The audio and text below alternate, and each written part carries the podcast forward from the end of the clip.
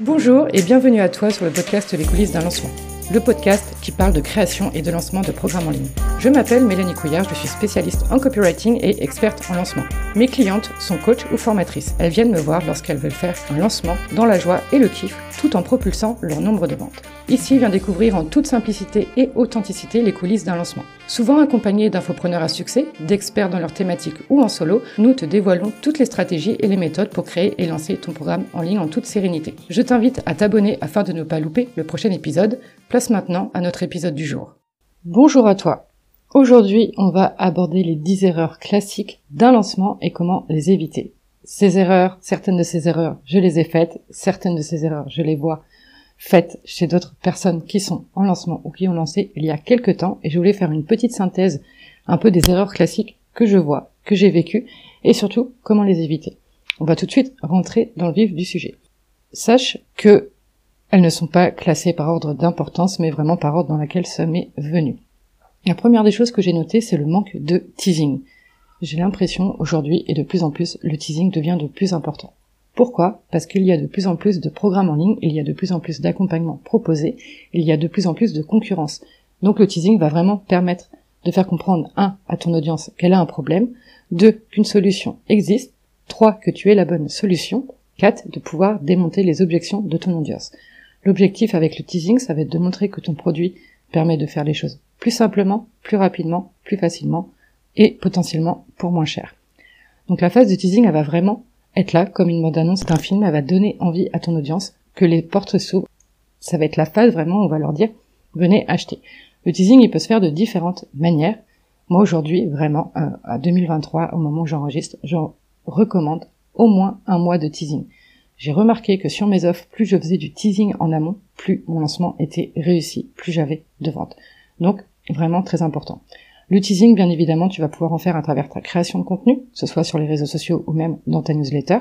Là, en ce moment, je vois un lancement euh, que j'admire beaucoup, une personne qui fait un lancement avec une masterclass et qui, du coup, avant même la masterclass, parle de son programme. Et tous les jours, elle vient soit mettre en avant un bénéfice, soit mettre en avant euh, une objection, elle vient démonter une objection dans un email, etc. Donc avant même le lancement, elle est en train de promouvoir son programme en ligne et je trouve que c'est une excellente idée, ça permet vraiment à l'audience tranquillement de prendre son temps et de regarder vraiment qu'est-ce que contient le produit.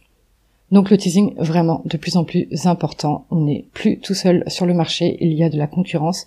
Donc il faut vraiment faire comprendre à notre audience qu'elle a un problème, que ton produit existe et que ton produit est le est la meilleure solution. La deuxième erreur que je vois fréquemment, c'est la disparition complète pendant le lancement. C'est-à-dire que potentiellement la personne a fait un peu de teasing en amont. Le jour du lancement, on la voit faire quelques stories sur euh, son réseau social, donc sur Instagram pour le coup, et ensuite elle disparaît.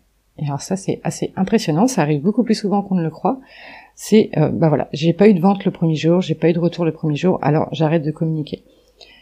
Il faut savoir, pour résoudre ce problème, que la majorité de ventes se font le premier jour et le dernier jour, et qu'au milieu, on est dans une dans un désert, dans un océan sans poissons. Enfin vraiment, il y a que chi. Euh, on peut faire une à deux ventes par-ci par-là, mais c'est vraiment rare. Les ventes vont vraiment se concentrer. Le premier jour si le teasing a été réussi, et le dernier jour parce que c'est la fin de l'urgence. Donc on ne disparaît pas, on reste motivé, on reste focus, on reste concentré sur son plan d'action, et on y va. Ne surtout pas disparaître, en fait, ça envoie un message de manque de fiabilité, ça envoie un message de manque de sérieux également. La troisième erreur que je vois souvent, c'est de ne pas se préparer en amont. Tu le sais très bien, ici on parle souvent aussi de la période de pré-lancement qui est très importante. Clairement, ce que tu dois avoir de préparer en amont pour ta semaine de lancement, c'est tout ton contenu, c'est tes emails. Je vais prendre l'exemple euh, d'une entrepreneuse qui est passée sur le podcast ici et vraiment qui m'a dit mais en fait pendant la semaine de lancement je faisais euh, des nuits jusqu'à pas d'heure il n'y a pas eu d'épisode de podcast parce que j'ai pas eu le temps enfin bref toute sa semaine pendant ces dix jours tout son emploi du temps était focus sur le lancement. Le fait de tout préparer en amont, ça veut dire que ta semaine de lancement, c'est une semaine quasiment normale. Normalement, lors de ta semaine de lancement, tu n'as plus qu'à répondre aux questions, faire des lives, faire des FAQ, faire un plan média, etc., etc. Et normalement, tu n'as rien d'autre à faire. Tout doit être déjà programmé, écrit. Déjà, ça, ça va te libérer de la charge mentale. Ça va te libérer de l'espace et tu vas pouvoir vraiment être focus sur la conversion au moment de ta semaine de lancement. En plus, il faut savoir, et ça je le dis souvent à mes clientes, que lors de son premier lancement, eh bien c'est tout à fait normal de tomber malade une semaine avant ou même pendant son lancement parce que eh bien le corps lâche, parce qu'il y a de la pression, parce qu'il y a beaucoup d'émotions, parce que c'est l'ascenseur émotionnel, parce que c'est le roller coaster des émotions. Et donc du coup bah, le corps à un moment il dit fuck off, tu me saoules, je te mets malade comme ça, tu t'es au repos forcé. Donc l'idéal c'est que plus tu vas préparer ton lancement en amont, plus tu seras sereine finalement, et plus tu n'auras pas à avoir cette fatigue qui s'accumule au fur et à mesure des jours, au fur et à mesure de l'ouverture des portes qui arrivent. Donc vraiment la préparation en amont, c'est vraiment l'essentiel. Moi aujourd'hui, c'est vrai que j'ai, alors je l'ai vécu, aujourd'hui je le vis plus, je le vis plus, mais c'est ce côté de finir sur les rotules. Combien d'entrepreneuses je vois faire un lancement et disparaître pendant deux mois? C'est parce que bah, pendant dix jours, elles ont concentré probablement un mois de travail, ce qui est complètement dingue. Donc vraiment, on se prépare en amont. Ça libère de la charge mentale, ça libère de euh, bah, de la fatigue, etc. Et donc ta semaine de lancement, ça doit être une semaine normale. Continue de faire ton sport, continue de faire tes activités, etc., etc. Ça doit pas être plus que ça. La quatrième erreur que je vois souvent, c'est euh, pendant un lancement, que ce soit sur une offre en général, c'est de balancer toujours les mêmes stories, tu sais, les mêmes stories qui sont toutes faites. Euh, les bénéfices, c'est pour toi, c'est pas pour toi, la FAQ, etc. C'est les mêmes stories qui sont toutes faites. Le problème avec ça, c'est que et bah tous les jours, imaginons pendant 10 jours, tu vas balancer comme ça ces stories sur Instagram, et finalement les personnes elles vont voir une première fois, elles vont lire une première fois tes stories, et le deuxième jour quand elles vont voir que ce sont les mêmes stories, et eh bien finalement elles vont juste sauter, elles vont passer parce qu'elles vont dire bah oui je sais déjà. À ce moment-là, qu'est-ce qu'il faut faire? C'est pour tous les jours de ton lancement, c'est venir avec un soit un point de douleur et montrer un bénéfice de euh, de ton offre, soit mettre en avant un témoignage, soit démonter une objection, soit montrer, prouver pourquoi ton programme il est mieux que celui euh, de la concurrence, etc. Donc c'est-à-dire que tous les jours tu vas prendre un argument de pourquoi il faudrait acheter ton offre et tu vas le mettre en avant en story. Surtout, ne balance pas les mêmes stories, en fait, tu perds l'audience. Tu perds l'audience et l'audience, va dire, ok, c'est bon, ça j'ai déjà vu, je zappe. Donc, tous les jours, apporte un bénéfice différent à acheter ton offre. La cinquième erreur que je vois et que j'ai vu surtout chez mes deux clientes que j'ai, c'est être clair sur sa stratégie de lancement.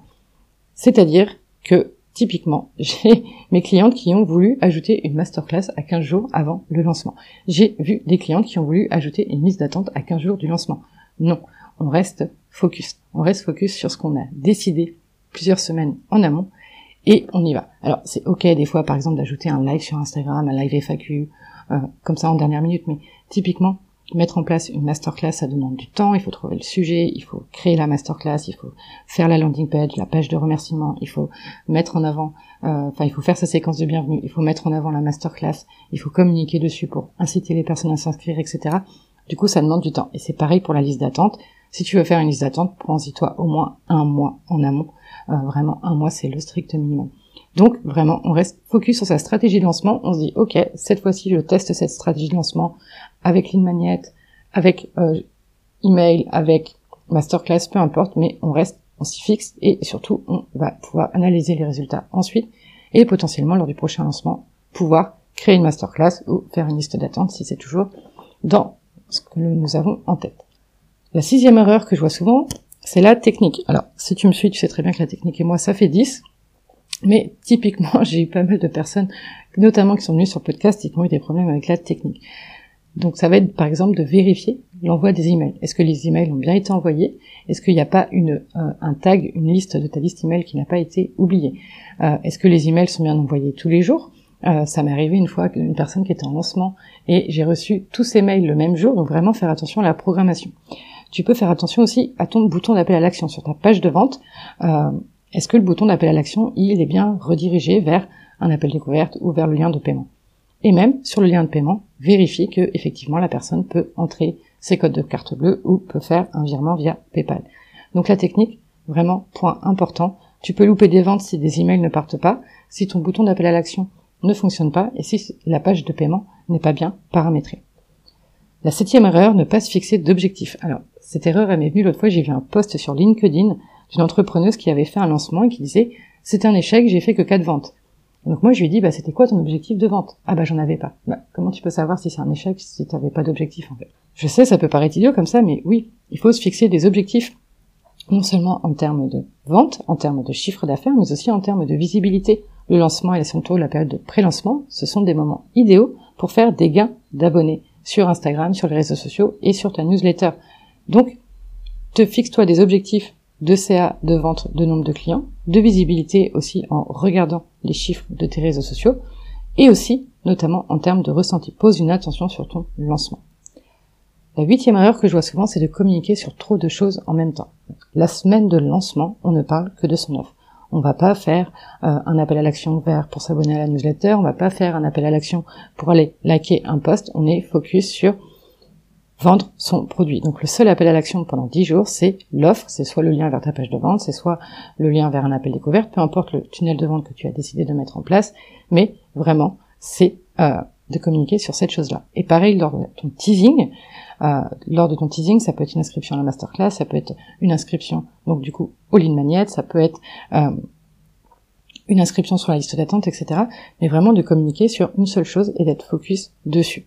Tu ne vas pas saouler ton audience, franchement, si c'est bien fait, si à chaque fois tu arrives, on revient au point 4, donc de ne pas balancer toujours les mêmes stories, mais de mettre un argument différent en amont, de mettre une douleur différente euh, en avant, de, euh, de démonter une objection, de mettre en avant un témoignage, etc., etc., tu ne vas pas saouler ton audience.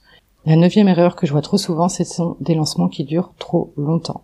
Quand je vois des lancements qui durent deux semaines, trois semaines, un mois, je me dis mais la personne elle va être éclatée à la fin quoi. Un lancement ça doit être court.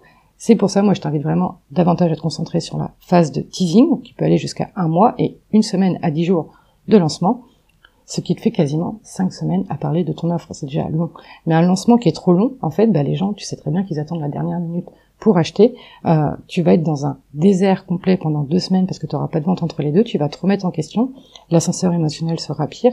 Donc, vraiment, on fait un lancement qui est court une semaine, donc du lundi au dimanche si tu communiques le week-end, ou sinon dix jours si tu euh, ne souhaites pas envoyer d'email ou créer du contenu le week-end. C'est le maximum que je te recommande. Il y a même des gens qui font des lancements sur trois, deux jours, trois jours, cinq jours, parce que le produit euh, est pas si cher, ou parce que euh, souvent c'est souvent parce que le produit n'est pas si cher, et, quand tu vends un produit à moins de 100 euros, des fois ça sert à rien de faire dix jours de promotion. La dixième erreur que je vois très souvent, c'est de ne pas démonter les objections de l'audience. C'est très important. Souvent, les personnes elles se disent, OK, ce produit, il a l'air intéressant, il a l'air d'être fait pour moi, mais cependant, j'ai toujours des tonnes de questions. Est-ce que c'est pour moi? Est-ce que ça va marcher pour mon cas unique? Est-ce que je vais avoir le temps de suivre cette formation ou cet accompagnement? Euh, Bien évidemment, il y a l'objection de l'argent qui revient souvent. Donc vraiment, de souvent, dans tes messages, dans ta communication, de venir démonter des objections et de montrer en quoi, encore une fois, ton produit va résoudre le problème, sans forcément prendre trop de temps, sans forcément euh, que ça soit trop d'argent d'un coup, typiquement tu peux proposer des solutions de paiement sans frais. Pour le temps, tu vas pouvoir mettre en avant que c'est un accès à vie, ou tu vas pouvoir mettre en avant qu'il y a des templates qui permettent de faciliter, ou que ta formation est très courte et qu'en deux heures et demie, la personne euh, a visionné et surtout elle a mis une à deux journées pour mettre en place ce que tu lui disais de faire. C'est pareil, les S pour moi, c'est vraiment très important de euh, parfois de mettre en avant une étude de cas d'une d'un de tes clients, d'un cas assez spécifique et de quelqu'un qui est arrivé. Par exemple, moi je je, mets souvent en avant l'histoire d'Aurélie qui a intégré Flash en juillet, qui avait moins de 100 abonnés Instagram, qui est salariée et qui est maman, et qui a vendu son, sa formation en ligne d'une manière très remarquable. Donc voilà, c'est tout pour les 10 erreurs classiques euh, d'un lancement et comment les éviter. J'espère que cet épisode t'a plu. Euh, C'était assez court, assez condensé. Tu sais bien ici, on passe, euh, on n'est pas dans le blabla, on n'est pas dans le chichi, on y va direct. C'est tout pour moi, je te dis à la semaine prochaine et d'ici là, prends bien soin de toi. Un énorme merci d'avoir écouté cet épisode de podcast. Si tu as aimé, alors je t'invite à lui donner une note de 5 étoiles. Tu peux également laisser un commentaire sur Apple Podcast. Ces deux actions aident le podcast à se faire connaître. Pense à t'abonner pour être au courant de la sortie du prochain épisode. Rejoins-moi également sur Instagram, comel. Tu découvriras les coulisses du podcast, mais aussi de mon entreprise. Si tu souhaites créer et lancer un programme en ligne dans les prochains mois, alors j'ai une bonne nouvelle pour toi. Viens découvrir la formation en ligne offerte pour créer et lancer son programme en ligne en toute autonomie. Tu trouveras en description de cet épisode le lien pour t'inscrire. Je te remercie pour ta confiance, je te dis à très vite et d'ici là, prends bien soin de toi.